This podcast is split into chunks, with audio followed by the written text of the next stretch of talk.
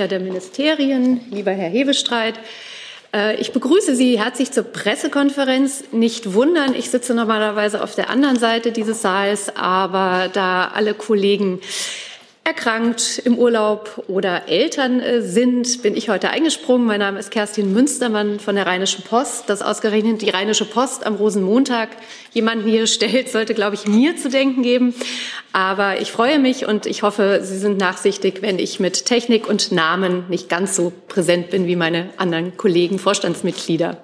So, es gibt eine Ankündigung und deswegen gebe ich das Wort zunächst ich habe auch, aber mach du ruhig. Soll ich das? Fang du mal an. Wir haben heute Rosenmontag. Finde gut, genau. Kriegt äh, der Herr vom äh, Außenministerium das Wort. Bitte schön. Ja. Also, ich darf Ihnen heute eine gemeinsame Reise von Innenministerin Faeser und Außenministerin Baerbock in die Türkei ankündigen, die morgen stattfinden wird. Die beiden Ministerinnen reisen morgen früh in die besonders vom Erdbeben betroffenen Südosten der Türkei, um den Menschen vor Ort ihre Solidarität und ihre Unterstützung zu versichern und sich ein genaues Bild von der Lage zu machen. Die Ministerinnen fliegen nach Gaziantep.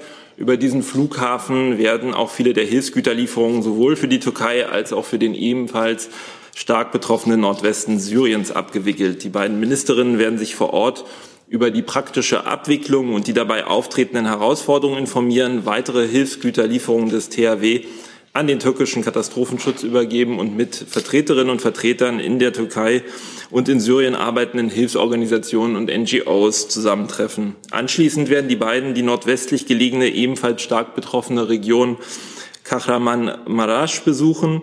In einer dort errichteten Notzeltstadt für die Erdbebenopfer sprechen die Ministerinnen sowohl mit Betroffenen als auch mit Helferinnen und Helfern. Zum Abschluss der Reise besuchen Außenministerin Baerbock und Innenministerin Faeser noch eines der wiedereröffneten Visa-Annahmezentren in der Region sowie einen neu eingerichteten mobilen Visa-Annahmebus, der direkt vor Ort in der Region die Visa-Anträge annehmen und abarbeiten kann. Wie Sie wissen, geht es hier ja vor allem darum, den betroffenen Menschen zu ermöglichen, bei ihren nahen Angehörigen in Deutschland temporär unterzukommen. Anschließend reisen die beiden Ministerinnen dann wieder zurück nach Deutschland. Eine Frage direkt dazu? So, jetzt ist die erste große Herausforderung ja. Danke. Ähm, Herr Wagner, können Sie uns sagen, ob äh, auch Treffen mit äh, türkischen Regierungsvertretern geplant sind und wenn ja, welche? Also die Reise ist ja jetzt sehr kurzfristig zustande gekommen, noch im logistischen Fluss. Ich kann das jetzt hier nicht bestätigen und nicht ausschließen. Es ist im Moment äh, noch nicht im Programm, aber wie gesagt, das Programm ist noch im Fluss. Insofern kann ich hier leider noch keine Details dazu sagen. Herr Jessen auch dazu? Ja, es hat in den vergangenen Tagen wiederholt Berichte gegeben über äh, türkische Militärangriffe äh, in Kurdengebiete. Ähm, ist auch beabsichtigt, möglicherweise vor Ort sich anzuschauen und mit Betroffenen zu sprechen über die Schäden, die dort angerichtet werden. Und wird es auch, falls es Gespräche mit der türkischen Regierung gibt, äh, dies thematisiert werden? Also jetzt, ich habe Ihnen ja gerade eine Reise in die Türkei äh, angekündigt. Ne? Ähm, leider wird es aus logistischen Möglichkeiten und einfach aus Grund der Planung, die jetzt sehr kurzfristig war, nicht möglich sein, direkt an die, an die Grenze zu reisen. Aber Sie kennen ja, und wir haben ja hier oft auch schon drüber gesprochen, äh, kennen ja die Haltung und unsere Einschätzung. Und ähm, natürlich spielen auch solche Geschichten bei, sollte es zu einem Treffen mit, mit Vertretern äh, der, der Regierung kommen, äh, spielen solche Geschichten auch eine Rolle. Aber ich kann natürlich den Gesprächen ja nicht vorgreifen. Ne? Ja, der Hintergrund der Frage war, dass wir äh, nach dem in der Folgen in den Folgetagen des Erdbebens ja mehrfach über damals noch einen äh, Bericht über einen ersten Angriff äh, nur gesprochen haben. Da war Ihre Informationslage sozusagen ja noch äh, reduziert. Inzwischen scheint sich das bestätigt zu haben. Es gab weitere Angriffe. Das ist der Hintergrund der Frage. Also man kann davon ausgehen, wenn es Gespräche mit der türkischen Regierung gibt, dann werden auch diese äh, Angriffe eine Rolle spielen, richtig? Ich kann, wie gesagt, den äh, Gesprächen nicht vorgreifen, Herr Jessen. Das ist, was ich Ihnen jetzt dazu sagen kann. So, dann hat Herr Hebestreit genau. eine Ankündigung. Ich habe auch eine Reiseankündigung des Bundeskanzlers, und zwar für den kommenden Freitag, 24. Februar. Da wird er abends zu einem Staatsbesuch nach Indien aufbrechen. Am Wochenende stehen die Städte Neu-Delhi und Bangalore auf dem Reiseplan. Der Bundeskanzler wird von einer hochrangigen Wirtschaftsdelegation und natürlich auch von Pressevertretern begleitet. Das Reiseprogramm steht noch nicht in allen Details fest, daher nur ein paar Programmpunkte, die ich schon nennen möchte. Am Samstagvormittag wird er zunächst in Neu-Delhi Station machen, dort vor allem im Mittelpunkt das Gespräch mit dem indischen Premierminister Modi. In diesem Rahmen ist unter anderem auch eine gemeinsame Begegnung mit der Presse und ein Austausch mit Vertreterinnen und Vertretern der Wirtschaft vorgesehen. Und am Sonntag, 26. Februar, wird der Kanzler nach Bangalore weiterreisen. Dort wird er zunächst das Unternehmen Sun Mobility und im Anschluss den Sitz von SAP Labs India besuchen. Weitere Informationen zu einzelnen Terminen der Reise und auch letzte Details werden wir Ihnen am Tag vor der Abreise, also am Donnerstag, 23. Februar, hier im Haus der Bundespressekonferenz um 13.45 Uhr im Rahmen eines Briefings unter zwei äh, liefern können. Soweit eine Reiseankündigung von mir. So gut. Herr Jessen dazu? Auch hier die Frage, wird die Reise genutzt werden, äh, um die indische Regierung äh, zu einer deutlichen Position, deutlicheren Positionierung äh, gegen den russischen Angriffskrieg gegen die Ukraine zu bewegen? Na, ich glaube, die Folgen des russischen Angriffs auf die Ukraine sind ähm, Thema in all den wichtigen Gesprächen, die wir im Augenblick und auch seit mehr als einem Jahr mit unseren internationalen Partnern führen, auch mit Indien. Das haben wir getan bei den deutsch-indischen Regierungskonsultationen, die im vergangenen Jahr hier in Berlin stattgefunden haben. Das haben wir getan bei den Gesprächen, die wir mit Herrn Modi ähm, zuletzt im November in Bali geführt haben. Und das wird auch da sicherlich eine Rolle spielen. Und es bleibt aber dabei. Und deswegen ist der Bundeskanzler auch so viel unterwegs in der Welt, dass wir immer wieder für unseren Standpunkt, unsere Sichtweise auf diesen Konflikt ähm, werben müssen, es darlegen müssen, argumentieren, weil es natürlich auch andere Sichtweise, andere Narrative gibt, insbesondere natürlich der russischen Seite. Und äh, da gilt es immer wieder die Argumente, die richtigen, die wir haben, vorzubringen und äh, zu hoffen, dass das ähm, dann auch den Niederschlag findet, den wir uns erhoffen. Frage, ähm, ist geplant deutscherseits, dass es äh, so etwas wie eine gemeinsame Erklärung äh, zur Frage des Ukraine-Krieges geben soll? Davon gehe ich im Augenblick nicht aus. Das ist auch nicht so gewöhnlich. Ab und an machen wir das, aber dann nicht zu einzelnen Themen, sondern zu einer ganzen Bandbreite der Themen. Da weiß ich nicht, ob das jetzt für diesen Besuch geplant wird. Da müssen wir uns bis Donnerstag und bis zum Briefing äh, gedulden. Hier ist Tyler, hier kommt die Werbung. Für uns selbst. Kommerzfreier Journalismus seit 2013, nur möglich durch deine Unterstützung. Schau in die Infos wie. Frau Dudin auch dazu? Äh, nein, anderes Thema. Anderes Thema, dann der Kollege davor, bitte. Frank Jordans, AP. Ähm, Sie haben jetzt eine Pressekonferenz in Neu-Delhi erwähnt. Äh, gehen Sie davon aus, dass es da tatsächlich auch, ähm, dass man da Fragen stellen kann und Antworten bekommt? Ich frage deshalb, weil äh, bei den deutsch-indischen Konsultationen das ja hier in Berlin nicht möglich war. Ich habe eine Pressebegegnung Begegnung mit der Presse genannt. Das ist jetzt fein ziseliert. Oh ähm, wir sind da ganz in der Hände der jeweiligen Gastgeber. Wie Sie wissen, engagieren wir uns sehr dafür, dass es die Möglichkeit gibt, Fragen zu stellen. Ähm, da ist noch nicht das letzte Wort gesprochen, aber ich wäre da nicht zu zuversichtlich, weil Sie ja zuletzt auch zu Recht darauf hingewiesen haben, wie das im vergangenen Jahr hier in Berlin gewesen ist. Ähm, dazu noch eine Frage. Die äh, indische Regierung steht in den letzten Tagen in der Kritik wegen der ähm, Durchsuchung äh, beim BBC-Büro in, äh, in Indien.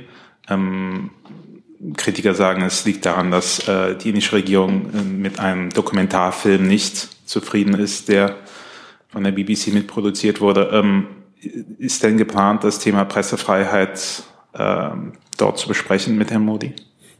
Also ich, grundsätzlich greifen wir ja solchen bilateralen Gesprächen nicht vor. Ich würde aber schon sagen, dass wir immer die ganze Bandbreite aller Themen besprechen in diesen Gesprächen. Das machen wir auch vertraulich. Ähm, aber da wird wenig ausgespart und insofern kann ich das nicht ausschließen. Ich möchte es aber auch noch nicht von an dieser Stelle ähm, ankündigen. So, bevor Frau Dudin spricht, hat das Bildungsministerium noch eine Ankündigung, wenn Sie kurz tauschen würden.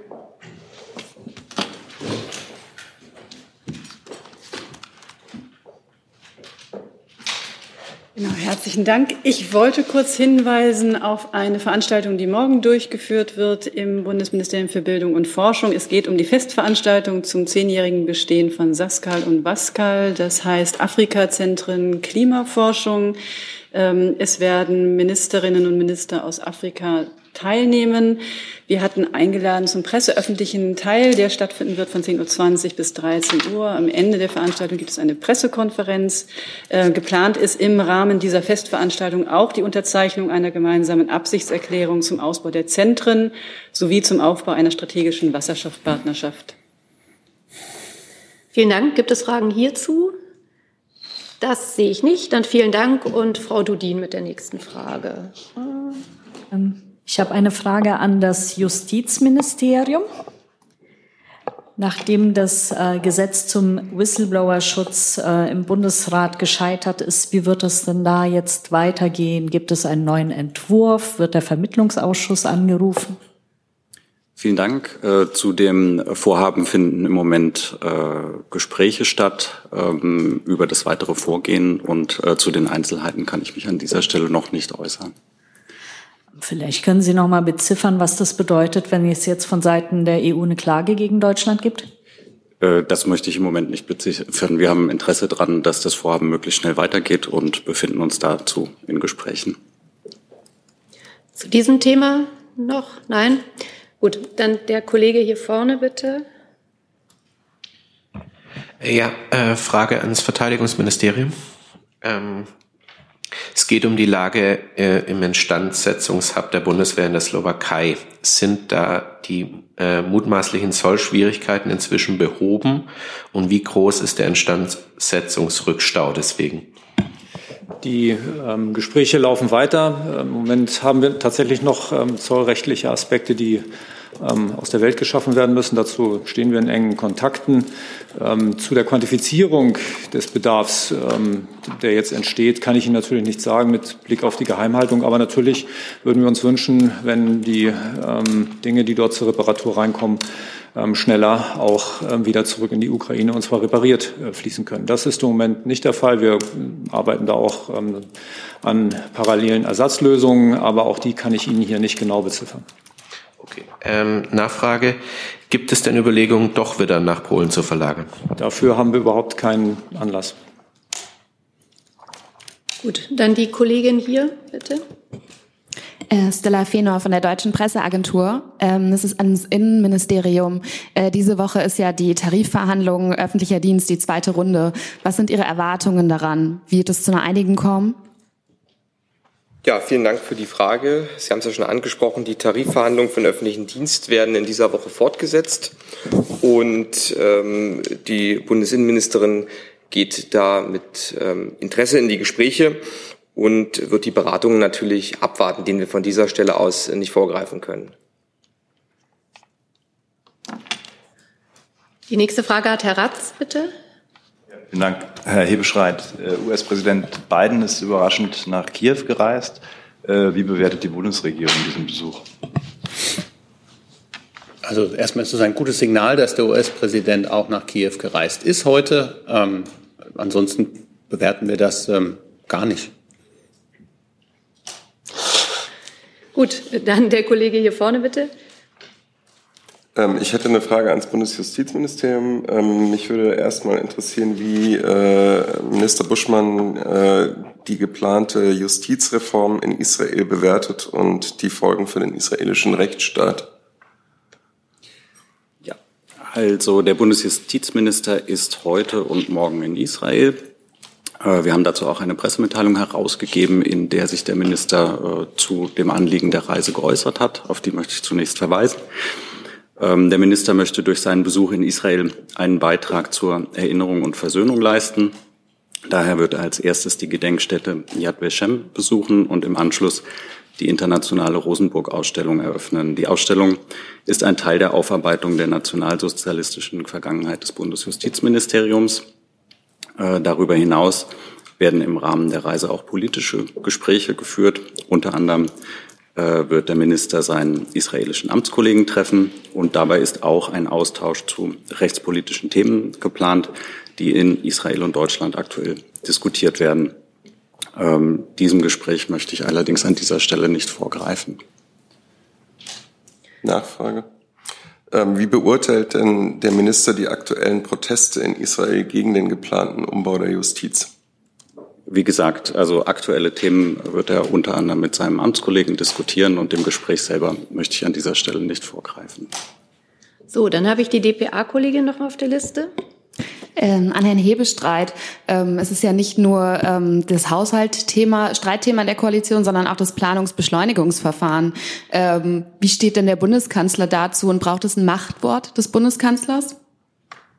Also ich glaube, das hatten wir hier verschiedentlich schon diskutiert, dass der Bundeskanzler ein großer Freund davon ist, dass man solche äh, Konflikte ähm, und unterschiedlichen Interessen, die es in der Regierung gibt, regierungsintern miteinander diskutiert und löst. Und in diesem Prozess befinden wir uns. Und in dem Moment, wo er gelöst ist, ähm, werden Sie das auch von uns freudig erfahren. Eine Nachfrage. Ähm, wie positioniert sich denn aktuell das Verkehrs- und das Umweltministerium dazu? Wann ist da mit einer Einigung zu rechnen?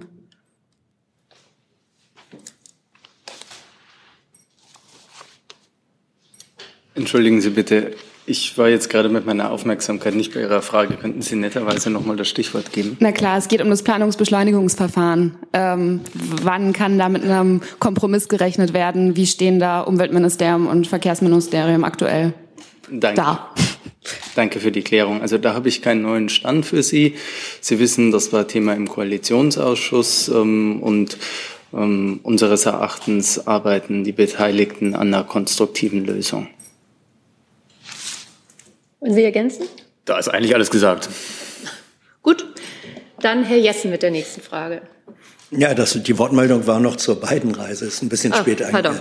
eigentlich. ähm, Herr Hebestreit, Sie möchten den äh, Besuch nicht weiter äh, kommentieren. Ähm, war aber die Bundesregierung Entschuldigung, äh, darüber informiert, dass Biden dann doch den Besuch vorgezogen äh, hat. Eigentlich war ein anderes Timing geplant. Und ist die Bundesregierung auch informiert, vorab informiert worden über das zusätzliche Paket an Waffenlieferungen, das Joe Biden jetzt in Kiew äh, angekündigt hat?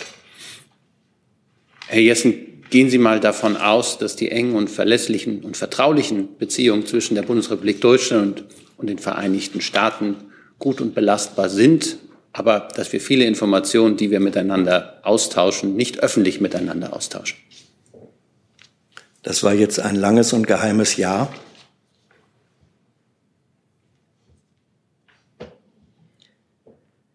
Gut, ich glaube, wir gehen weiter, oder Herr Hebestreit? Ich hielt das jetzt für eine Aussage von Herrn Jessen, weil die Frage könnte ich ja gar nicht beantworten. Gut, dann die nächste Frage, Frau Dudin, bitte. Diesmal ans Wirtschaftsministerium. Es geht um die Förderung der Zeitungszustellung im ländlichen Raum. Ähm, Es ist immer noch nicht klar, soweit ich weiß, wer zuständig ist, ob Sie die Zuständigkeit haben oder ähm, die ähm, Staatsministerin Roth. Und dazu haben Sie eine Studie in Auftrag gegeben, die das klären sollte und ähm, letztlich ja, Einzelheiten dazu ähm, herausfinden sollte. Gibt es dazu schon Ergebnisse und ähm, wenn ja, was sind die? Das Wirtschafts- und Klimaschutzministerium sitzt hier. Sie gucken genau woanders hin. ich habe aber keine Ergebnisse dazu. Ich kann Ihnen dazu heute keinen neuen Stand sagen. Wenn wir das hätten, müsste ich es eigentlich hier dabei haben, aber ich habe keinen neuen Stand dazu. Gut, der Kollege hier vorne nochmal. Quatsch. So, Äh, ja, ans Auswärtige Amt. Ähm, der Spiegel hat ja über den Entwurf zur feministischen Außenpolitik berichtet. Ähm, ist das Papier denn mit Ministerin Schulze schon abgestimmt? Also ich kenne natürlich diesen Bericht. Ähm, unsere Leitlinien für feministische Außenpolitik, um die es da ja ging, und das ist ein, ein Papier des Auswärtigen Amtes. Parallel dazu wird es, ist, arbeitet das BMZ ein, ein weiteres Papier ähm, in dem Themenspektrum aus, werden am 1.3. im Kabinett und danach im Rahmen einer presseöffentlichen Veranstaltung im Auswärtigen Amt vorgestellt. Und deshalb kann ich Ihnen jetzt hier noch nicht mehr dazu sagen. Ähm, Wir werden dazu dann zeitnah informieren, ähm, wenn es soweit ist. Und die zitierten Inhalte der Leitlinien, da äh, kommentiere ich jetzt an dieser Stelle nicht. Dann Herr Krüger, bitte. Ähm, ja, an Herrn Hebestreit und vielleicht auch an das Auswärtige Amt. Ähm, der äh, amerikanische Außenminister Tony Blinken hat gestern von Informationen gesprochen, äh, die der US-Regierung vorliegen, dass China erwägt, äh, auch letale Unterstützung für den äh, russischen Angriffskrieg in der Ukraine zu liefern und hat das verbunden mit der öffentlichen Warnung, dass dies schwerwiegende Konsequenzen für die bilateralen Beziehungen zwischen den USA und Russland haben werde, wenn sich das bewahrheitet. Äh, ich wüsste gerne, a, haben Sie selber solche Informationen, ähm, dass die chinesische Regierung so etwas erwägt? Und äh, b, was wären aus Ihrer Sicht äh, die Folgen, die dann seitens der EU und auch bilateral im Verhältnis zu China zu ziehen wären? Also die erste Frage kann ich relativ einfach beantworten. Solche Informationen liegen uns nicht vor. Wir haben trotzdem die äh, Äußerungen von äh, Tony Blinken zu diesem Thema natürlich zur Kenntnis genommen und auch mit einer gewissen Sorge, wenn sie denn zutreffen sollten. Aber dafür haben wir im Augenblick keine Belege. Der Bundeskanzler hat äh, ja den äh, chinesischen Chefdiplomaten Herrn Wang Yi am Wochenende in München gesprochen ähm, und hat da auch nochmal deutlich gemacht, die Position, ähm, die die Bundesrepublik einnimmt in dieser Frage und auch nochmal deutlich gemacht, dass ähm, wir es bisher sehr begrüßen, dass die chinesische Seite nach allen verfügbaren Informationen keine letalen Waffen an äh, Russland liefert. Und ähm, jetzt äh, müssen wir alles weitere abwarten. Insofern nur ergänzen, dass die äh, Ministerin hat ja in, in München auch ähm, äh, mit Wang Yi gesprochen und ähm, ich schließe mich davon empfänglich an dem, was Herr Hebestreit eben gesagt hat. Gut, dann der Kollege hier vorne bitte. Äh, Felix Husmann vom RND. Ähm, eine Frage an das AA und an Herrn Hebestreit. Ähm, das äh, Kreml-nahe russische Komiker-Duo Wovan und Lexus haben offenbar am 12. Januar äh, die ehemalige Bundeskanzlerin Angela Merkel mit einem Fake-Anruf reingelegt. Merkels ähm, Büro sagte dazu, der Anruf sei mit Hilfe des Sprachendienstes des AA zustande gekommen oder sei so abgelaufen. Was können Sie mir dazu sagen und welche Vorkehrungen trifft die Bundesregierung, ähm, damit Politikerinnen und Politiker äh, nicht auf solche Fake-Anrufe hereinfallen? Ich kann für das Auswärtige Amt tatsächlich nur bestätigen, dass der Sprachendienst bei diesem Telefonat übersetzt hat, aber ich habe kein, keine weiteren Details, die ich jetzt hier zu dem Zeitpunkt äh, zu der zu dem zu diesem Vorgang äh, sagen kann. Ich habe noch nicht mal das was ich hier beitragen könnte. Ich habe aus Med einem Medienbericht heute davon erfahren, habe aber keine eigene vorliegenden Informationen. Ich kann versuchen, mich da schlauer zu machen. Meine Vermutung wäre aber, dass das über das Büro der Bundeskanzlerin ergiebiger wäre. Ähm, Nachfrage, können Sie denn äh, allgemein was zu ähm, Sicherheitsvorkehrungen äh, sagen, die getroffen werden, ähm, um damit sowas nicht passiert? Es ist ja auch schon aktiven Politikerinnen und Politikern passiert. Das stimmt. Gleichzeitig wäre, wären es schlechte Sicherheitsvorkehrungen, wenn ich sie Ihnen hier jetzt vortragen würde. Und deswegen ähm, lasse ich das. Aber grundsätzlich passiert das ab und zu natürlich, wie wir das immer mitkriegen. Wir versuchen seitens der Regierung da möglichst sehr vorsichtig zu sein und äh, uns auch immer wieder rückzuversichern und abzuversichern, bevor ähm, solche Gespräche vereinbart werden miteinander. Gut, als nächstes die DPA-Kollegin. Äh, ans Gesundheitsministerium. Äh, Mitte März soll es in Frankfurt einen Prozess gegen BioNTech geben wegen angeblicher Impfschäden. Könnten Sie noch mal kurz sagen, wie das da mit der Haftung aussieht, wie das geregelt ist? Also grundsätzlich ist es ja so, dass wir uns zu ähm, Gerichtsverfahren nicht äußern. Und ähm, zu Impfschäden, da haben wir eigentlich ausführliche Informationen äh, auf unserer Internetseite, wer da auch haften würde. Und ähm, betroffene Personen können Anträge bei, bei Landesbehörden stellen, wenn sie ähm, genau, wenn sie ähm, genau äh, Impf, einen Impfschaden melden wollen und halt auch ähm, die Haftung dementsprechend ähm, verlangen möchten. Und ähm, was? Einen Moment bitte. Ich gucke gerade. Genau, also die Landesbehörden entscheiden, ähm, ob äh, Impfschäden sozusagen auch, ähm, die gemeldet werden, auch akzeptiert werden als Impfschäden. Eine Nachfrage, kommt denn, kommen denn dann die Länder oder kommt der Bund äh, für die Kosten auf, wenn es dann tatsächlich Impfschäden waren? Das wird dann ähm, individuell ähm, entschieden. Das, das ist individuell. Also das kann ich Ihnen jetzt nicht grundsätzlich sagen. Gut, hier vorne bitte. Äh, ja, ans BMWK. Äh, der Postvorstand hat ja gesagt, dass ähm, der Verbraucher solle sich künftig entscheiden können, mit welchem Tempo sein Brief transportiert wird. Die Bundesregierung hat ja jetzt bereits in einem Eckpunktepapier die Aufweichung der 80-Prozent-Regel angekündigt. Was ist denn der Zeitplan für einen Gesetzesentwurf? Ja, es ist richtig, wie Sie sagen, dass wir die Eckpunkte für die Novelle des Postgesetzes vorgelegt haben. Den genauen Zeitplan kann ich Ihnen nicht nennen, da es ja jetzt darum geht, die Ressortabstimmung durchzuführen. Ähm, die parlamentarische Staatssekretärin Franziska Brandner hat sich heute ja zu den Prämissen noch einmal geäußert, die wir bei der Postgesetznovelle aus unserer Sicht vorsehen. Und wenn Sie jetzt das Stichwort nennen, äh, Briefzustellung und Zeiträume, in welcher eine Briefzustellung erfolgen muss, dann haben wir ja noch mal deutlich gemacht, dass da schon sehr verlässliche Angaben notwendig sind. Es ist durchaus so, dass es Briefe gibt, die zum Beispiel mit Fristen zusammenhängen, die also auch rechtzeitig zugestellt werden müssen. Ähm, aber es gibt natürlich auch Briefe, wo eben diese rechtzeitige an ein Datum gebotene Zustellung vielleicht nicht so äh, relevant ist. Und genau um solche verlässlichen Kriterien, diese zu definieren, darum geht es. Es kann also nicht sein, dass ein quasi nebulöser äh, Zeitraum dann im Raum steht. Ähm, so erreichen wir keine Verlässlichkeit, so erreichen wir auch kein, ähm, ja, keine verlässliche Versorgung und auch kein verlässliches System.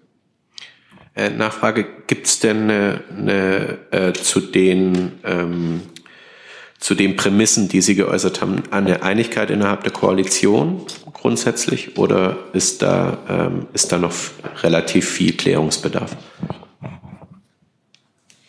Wie gesagt, es ist momentan Ressortabstimmung angesagt und ähm, die führen wir eigentlich mit einem guten Mutes auch durch. Ich habe äh, dazu jetzt keine weiteren Einschätzungen. So, dann Herr Jessen mit der nächsten Frage. Ja, auch dazu, Herr Haufe, ich verstehe Ihre Ausführungen nicht so ganz, wenn Sie sagen, ähm, man müsse präzise definieren können, was die verlässliche Zustellung bedeutet. Wie soll es denn anders gehen, als Zeiträume zu definieren, innerhalb derer nach Abgabe oder Einwurf des Briefes zugestellt äh, werden kann? Nichts anderes kann es doch letztlich sein, dass man sagt, ähm, es muss gewährleistet sein, dass beispielsweise 24 Stunden, 48 Stunden nach Einlieferung des Briefes bei der Post definitiv zugestellt ist und das kann dann möglicherweise durch ein Zusatzporto ähm, erledigt werden.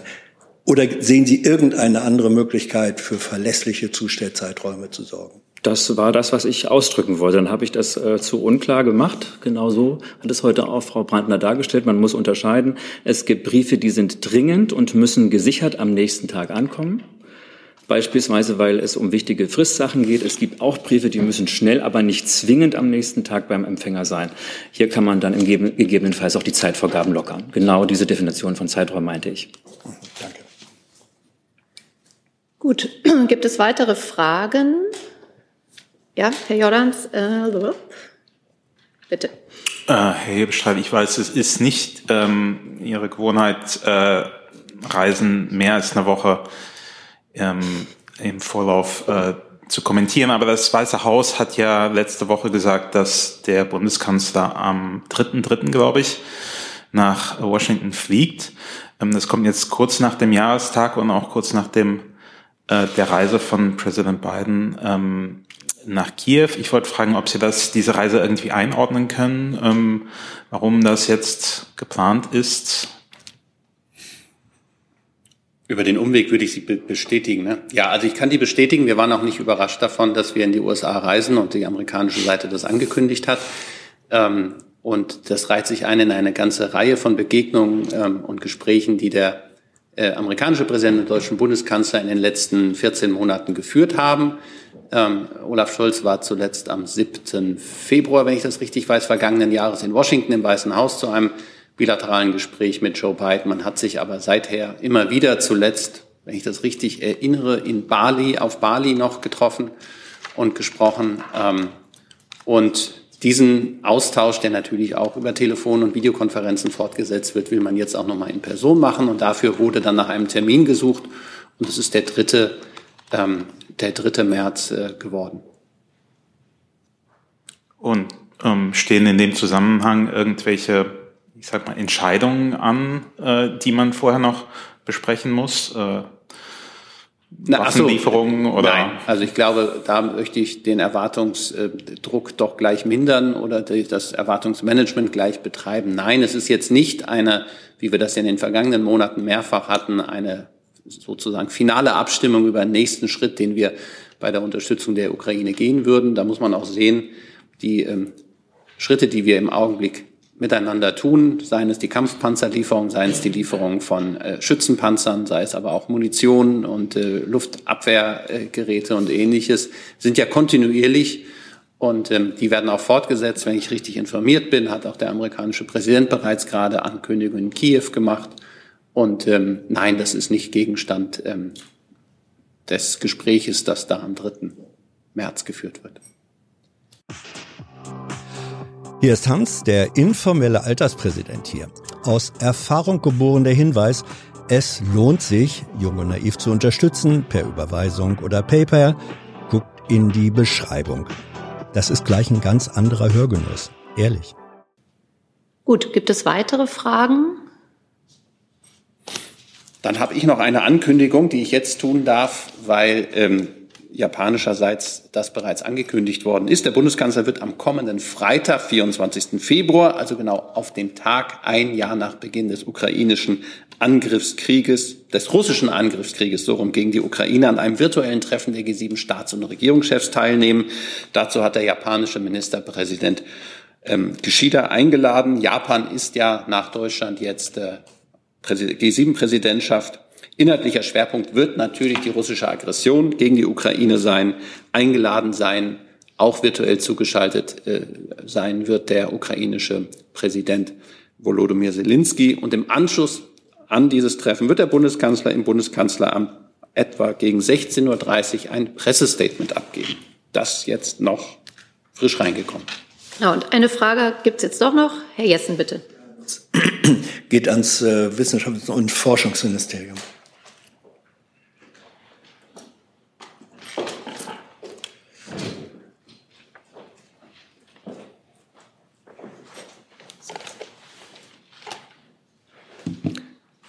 ist das Thema, das wir in der vergangenen Woche bereits auch schon äh, besprochen hatten, nämlich die 200 äh, Euro, ähm, der 200 Euro Energiezuschuss für Studierende.